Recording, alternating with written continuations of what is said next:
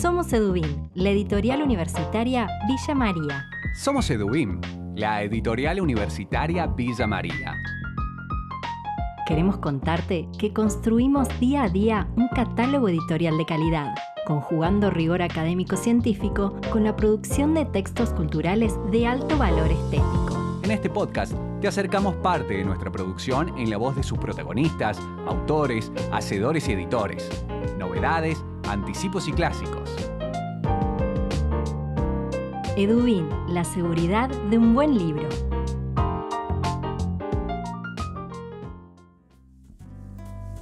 Bienvenidas y bienvenidos a un nuevo episodio de Edubim Te Invita a Leer. Con la participación especial de autores y autoras, vas a conocer de primera mano qué hay detrás de cada uno de nuestros títulos. El séptimo episodio de Eduim Te Invita a Leer comienza con una novedad vinculada al universo de las bibliotecas, la colección Calímaco dirigida por Alejandro Parada. Continuamos presentando novedades y seguimos con la ciudad amoral de Jorge Luis Peralta. Nos detenemos en un clásico de nuestra colección, Escritos, Imágenes de Género, un libro que reúne escritos de Alfonsina Storni con estudios literarios preliminares de Tania Diz. Y nos despedimos con un anticipo literario de la colección Latinoamericanos, de Esta noche no te marchas, una novela histórica de Rosario Barahona Michel. Empecemos el recorrido. En Edubim tenemos novedades para contarte. Libros sobre ficción, crítica y cultura, sobre economía y política. Estos son nuestros lanzamientos en la voz de sus protagonistas.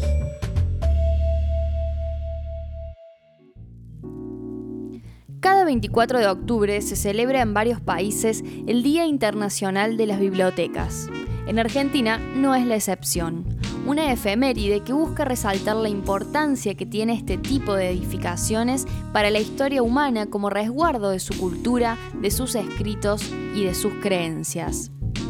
En virtud de este día, les presentamos una colección que pronto verá la luz, la colección Calímaco dirigida por Alejandro Parada. Alejandro es doctor por la Universidad de Buenos Aires en el área Bibliotecología y Documentación y docente de la asignatura Historia del Libro y de las Bibliotecas. Él nos cuenta el objetivo de esta colección. Eh, eh, el interés este, radica en, varias vertientes. Eh, hace ya un tiempo que no hay una colección específicamente que trate de temas bibliotecológicos y bibliotecarios. Eh, hoy día, no obstante, digamos, eh, la bibliotecología y, y, ciencia de la información está cambiando mucho y está teniendo un aporte de numerosas disciplinas. Entonces eh, se trataba de, y se trata de hacer una colección que represente aspectos de las bibliotecas y de la bibliotecología, pero que también incorpores las otras lecturas y miradas de las ciencias sociales que tiene acerca de, del libro. Entonces, eh, en resumidas cuentas, si bien el contenido de esta colección que hemos titulado Calímaco abarca temas bibliotecarios, abarca temas de bibliotecas, pero también abarca otro tipo de temáticas muy importantes. Por ejemplo, la historia de la edición. Ejemplo, la historia de, fundamentalmente de la civilización escrita en nuestro país y aquello que hoy día se llaman las herencias culturales, porque hoy día la bibliotecología y las bibliotecas no las podemos ver separadas, por ejemplo, de los museos, de la museología y fundamentalmente de los archivos y la archivología. Y con, les comentaba al principio, con lecturas de muchos aportes de muchas disciplinas, de la antropología, de muchas disciplinas de las ciencias sociales, de la antropología, de la sociología, de la historia del arte, de la historia y fundamentalmente eh, eh, una rearticulación y configuración a partir de, los, de la historia cultural y de los registros culturales. Es decir, una disciplina ah, un poco ah, eh, tradicional, como es la bibliotecología, pero trasvestida por una posmodernidad ya un poquito más tardía que le da una impronta con aspectos vanguardistas también en cierta medida. También nos adelanta cuáles van a ser los títulos incluidos en la colección Calímaco. Tenemos unos primeros siete títulos que un poquito van a ver, atraviesan varias temáticas que le comenté. Uno de los primeros se llama Predicar la Palabra, un hermoso título, Bibliotecas Populares del Sudoeste Bonaerense en el Entre Siglos. Eh, esta está a cargo de María de las Nieves Agesta. Y otro título vinculado con las bibliotecas populares es Senderos Culturales, Bibliotecas Populares y Sociabilidades urbanas en La Plata entre 1910 y 1945. De este modo vamos a tener un primer panorama de este importante tipo de bibliotecas eh, populares y públicas argentinas. Y nuestra bibliotecología en buena parte es conocida por esta creación del siglo XIX. Un, un tercer título es ya con un pie entre la tradición pero ya en la modernidad se llama Informándonos en la sociedad interconectada. Dos puntos, la situación actual y los roles de la biblioteca, que está a cargo eh, de Pedro Farcato y Mercedes Podestá. ¿Qué se trata con esto? Algo capital. ¿Cómo está cambiando y está mutando la percepción de la información en las bibliotecas? Un cuarto título tiene que ver con la cultura, eh, con la cultura escrita y se titula Perspectivas de la historia de la cultura escrita en Argentina. Un estado de la cuestión entre 1700 y 2010, a cargo de Matías Maggio Ramírez y Beatriz Cecilia Balinotti. Un quinto un quinto tema es que volvemos a la bibliotecología y acá convocamos a Javier Planas, que se titula En lugar de las ideas, los saberes de la biblioteca, eh, de las bibliotecas en la Argentina o de la biblioteca en la Argentina. El sexto título es convocar, como yo te decía, a otras disciplinas de las herencias culturales, en este caso a la archivología. Y una especialista eh, muy importante eh, en archivos, que es Graciela Sudersky, va a aportar un título que se llama Investigar con documentos de archivos. Y eh, el último título eh, es de autoría mía, eh, de Alejandro Parada, y que se titula Bajo el signo de la bibliotecología. Ensayos bibliotecarios desde la posmodernidad tardía. En esto, acá hay unos nueve ensayos que toman temas capitales, temas que yo considero capitales para la bibliotecología, que es el título que va a inaugurar esta colección.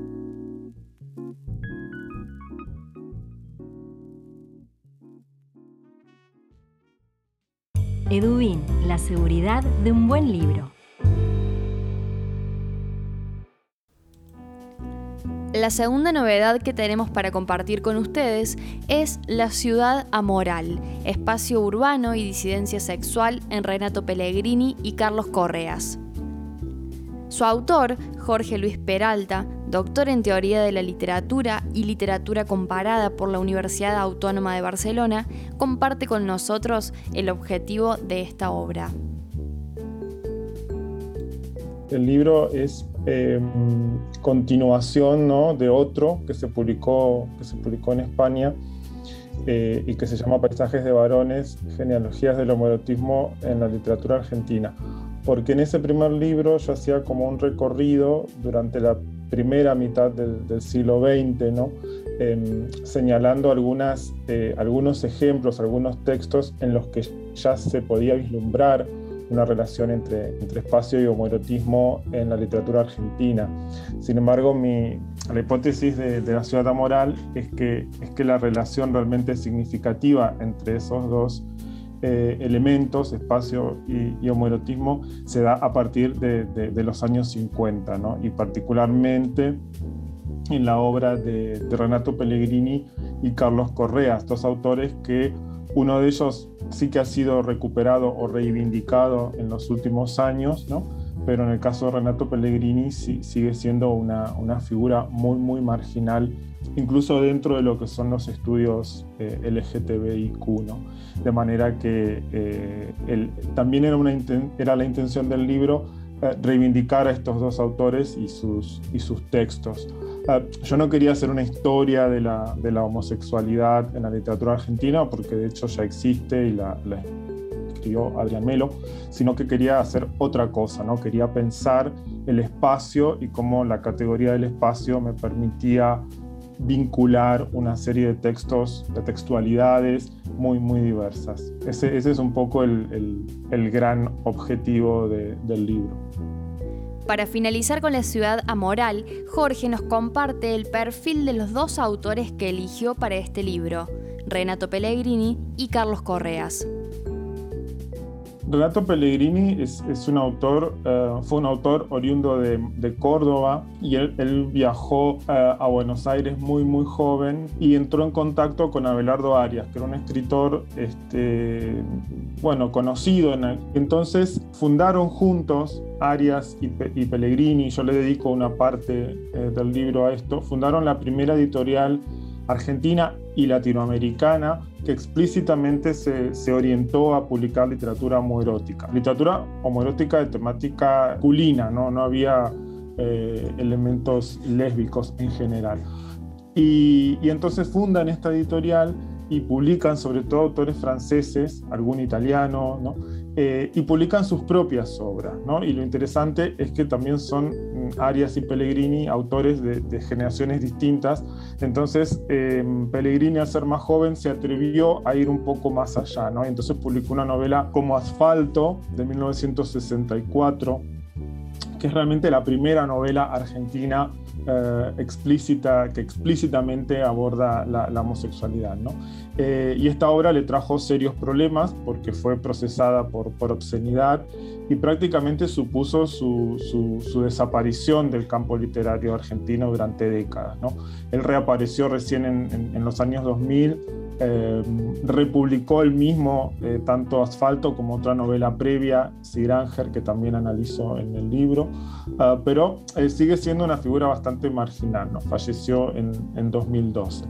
Eh, y Carlos Correa, bueno, de Carlos Correa sabemos un poco más porque fue eh, un, un, escritor muy vinculado a, Juan José Sebrelli, Oscar Mazota, eran un grupo ¿no? de, de existencialistas en los años 50 eh, y él publica el primer cuento, ¿no? Eh, Pellegrini la primera novela y, Correas el primer cuento que es la narración de la historia, que se publicó en 1959 en una revista universitaria de, la, de la Universidad de Buenos Aires.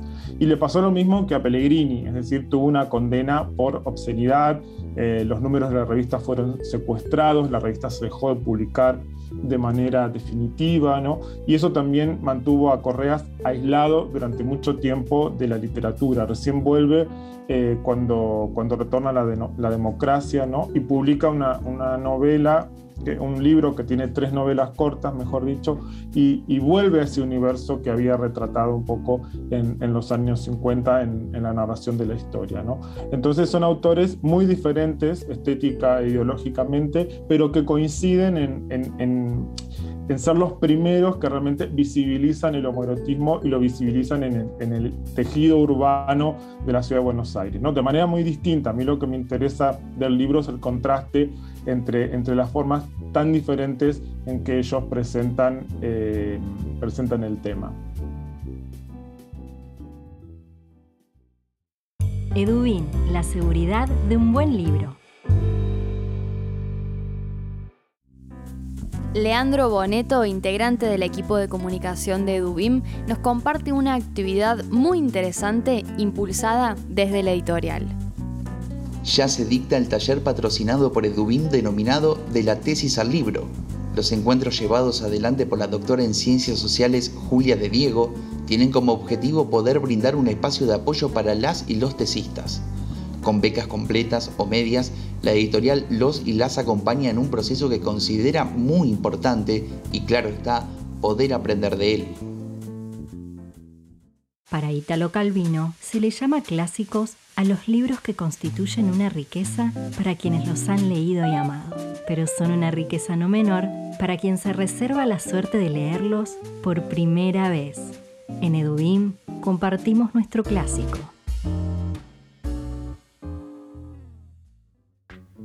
Si hablamos de clásicos, no puede faltar una de las mujeres más reconocidas de la literatura argentina, Alfonsina Storni.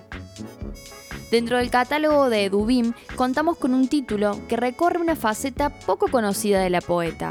Estamos hablando de Escritos, Imágenes de Género, un libro que se monta sobre el estudio preliminar de Tania Diz, titulado Alfonsina Storni, Feminidades Insurgentes.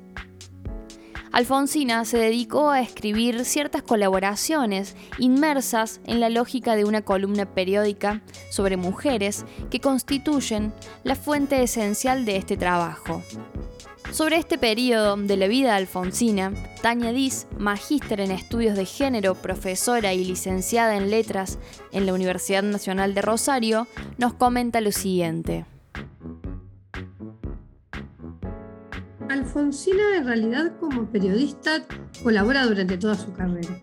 Eh, o sea que ella empieza a publicar alrededor del año, bueno, el primer libro de poemas de ella es del 16, pero ya desde 1912 ella había escrito algunas cosas, hasta, bueno, 1938, que es cuando, cuando se suicida. Ella escribe columnas femeninas durante tres años y coincide, en realidad coinciden varias, varias cuestiones al mismo tiempo, ¿no?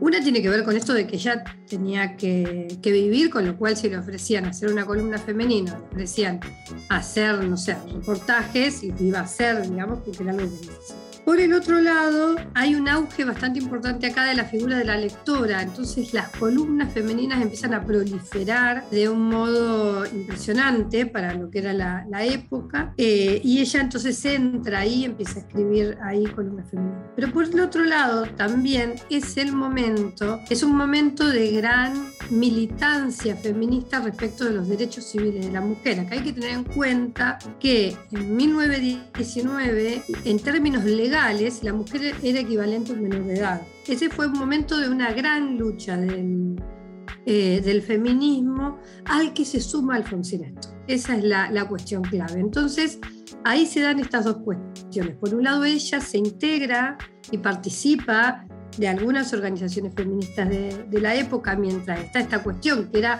no era solamente, pero fundamentalmente por los derechos civiles, después iba a los derechos políticos, etcétera, etcétera. Por otro lado, le sirve también la columna femenina para difundir un poco eh, lo que el, feminismo estaba moviendo, digamos, en ese momento, y lo que salta ahí a la vista es la gran crítica que ella hace a lo que sería el modelo hegemónico de mujer, y ese modelo hegemónico es la de la buena esposa, digamos, ¿no? O sea, la mujer que se prepara para casarse, se casa, tiene hijos y está siempre eh, sometida a un varón. Ahí ella introduce algo que, que sí es de Storni, en el sentido en que ella no es apoyar o difundir una causa política, sino que es más bien su mirada crítica hacia la subjetividad, que tiene que ver con que ella tiene una mirada muy lúcida y crítica respecto del el modo en que las jóvenes, las mujeres jóvenes, eh, adoptan ese modelo hegemónico, ¿no? Cómo se transforman, digo, para decirlo en términos alfonsinos, sería cómo se transforman en niñas inútiles. A esta altura no quedan dudas de que Alfonsina Storni es un clásico de la literatura argentina. Tania Diz nos comparte algunos aspectos que constituyen el mito de Alfonsina Storni. Alfonsina es un gran personaje como escritora porque ella fue muy hábil respecto de cómo manejarse con lo que se esperaba de una escritora en la época, digamos, ¿no? Entonces ella efectivamente hace de sí misma un personaje que es de alguna manera lo que la, la sociedad en ese momento le está pidiendo y después transgrede en base a eso. Y sobre todo por la poesía, por el tipo de poesía que ella tiene. Ella tiene una poesía de una llegada popular eh, bastante notable por la rima, por ser tardo modernista, entonces tener como cierta cuestión respecto de el, tipo de verso y respecto de la poesía de amor y demás, o sea, tenía una llegada popular muy fuerte. Eso trascendió a lo largo de todo el siglo XX y ahí otro de los momentos claves no es solo la poesía de ella y cómo esa poesía repercutió, digamos, en, en lectoras y lectores de diferentes generaciones, sino también el montaje que de alguna manera ella hace con su suicidio, digamos, cuando ella decide matarse, porque, bueno, por algo tan, tan respetable como es tener un cáncer que ya no soportaba, digamos, hace una escena de eso, digamos, ¿no? Por eso queda como esta figura de la poetisa que se tira al mar, etcétera, etcétera. ¿No? Esta especie de romantización de esa decisión tan, tan cruda, digamos, tan dura, mejor dicho. Ella acompaña también esa, esa muerte de, todo un escenario, como que colabora a todo lo que sería el mito de Alfonsina, mito que traspasa todo el siglo XX. Otra figura también del mito de Alfonsina es eh, la cuestión de mm, ser madre soltera. Otro, mm, otra razón por la que también eh, Alfonsina llega a clásico, por decirlo así, llega a ser clásica, tiene que ver con esto que es mucho más nuevo respecto de la investigación eh, de la crítica literaria, que es esta faceta feminista de Alfonsina, que no es que no se conociera exactamente, había algunas pistas, digo, cuando hasta que, bueno, un grupo de, investigadoras con las que yo estaba, que estaba bastante cerca, encontramos estos textos, empezamos a recopilarlos, bueno, y que empezamos a ver qué pasaba con esta zona de Alfonsina que no había sido trabajada, que es la que está en el libro. Y aparece una faceta política de Alfonsina, una voz política que antes no, no se conocía. Esto sumado a Ni Una Menos, también ahí recupere o tenga otra imagen. Eh, se arme otra Alfonsina o se vayan armando diferentes Alfonsinas. Fue muy prolífica, con lo cual seguramente se apareciendo más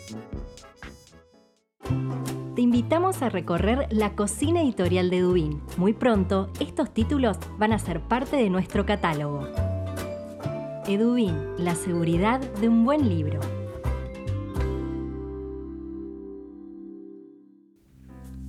En el año 2019 inauguramos la serie Latinoamericanos dentro de la colección Edubim Literaturas. Publicamos autores de Chile, Uruguay, Paraguay y ahora es el turno de la literatura boliviana. Tenemos el agrado de anticipar la publicación de la novela de Esta noche no te marchas de la escritora e historiadora Rosario Barahona Michel.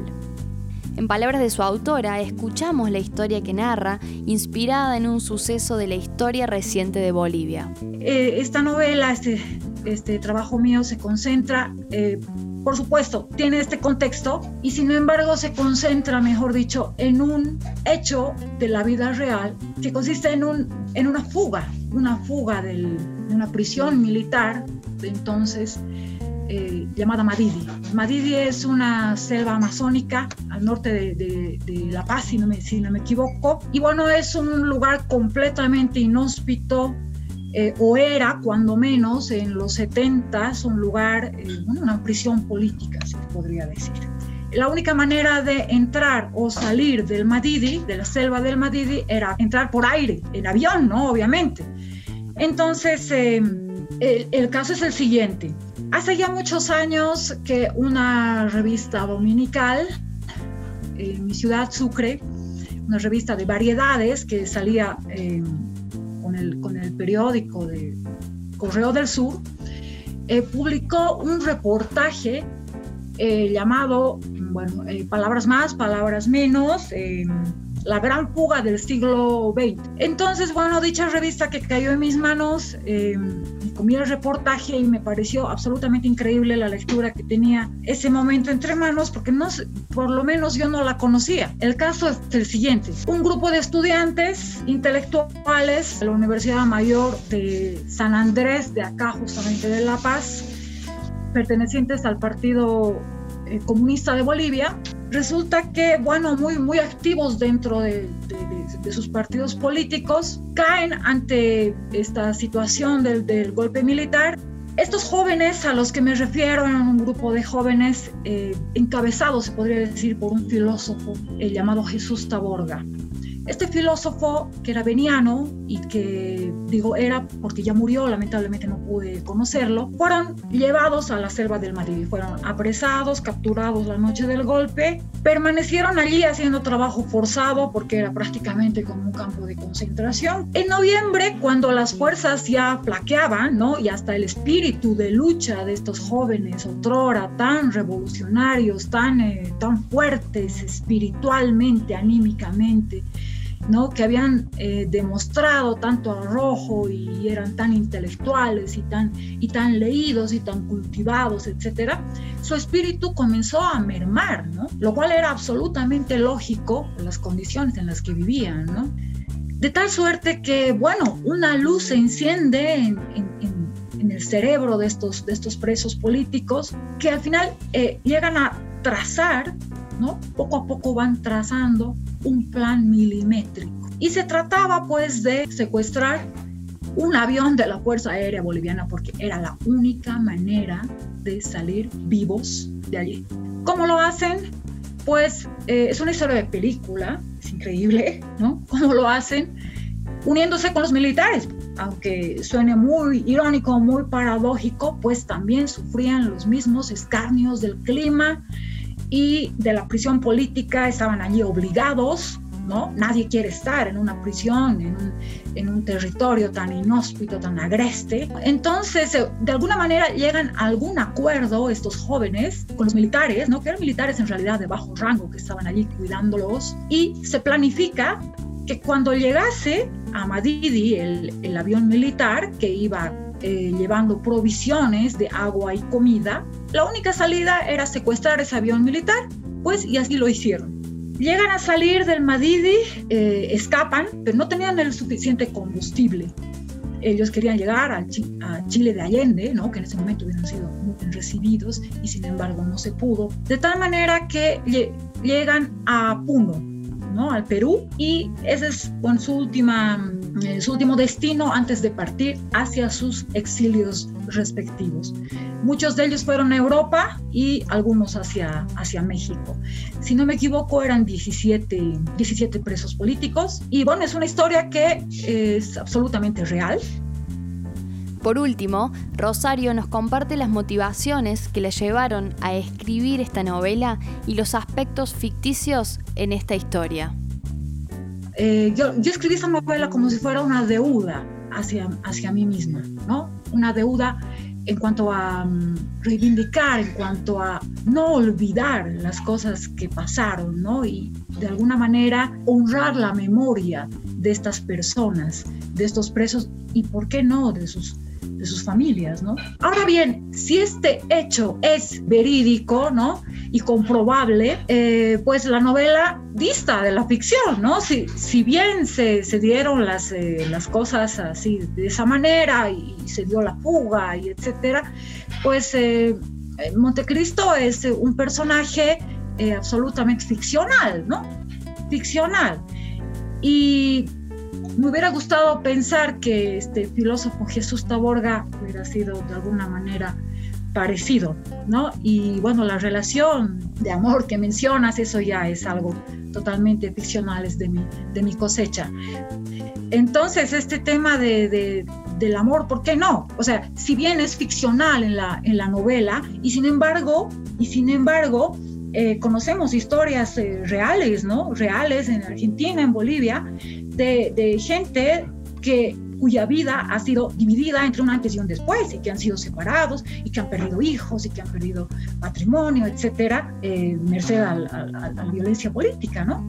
O amores que se, se, cortaron y, bueno, nunca más se volvieron a encontrar, o en su caso, tal vez como Montecristo y, y Paloma se encontraron 50 años después, ¿no? ¿Por qué no? En las voces de este podcast, Camila Argüello y Leandro Boneto.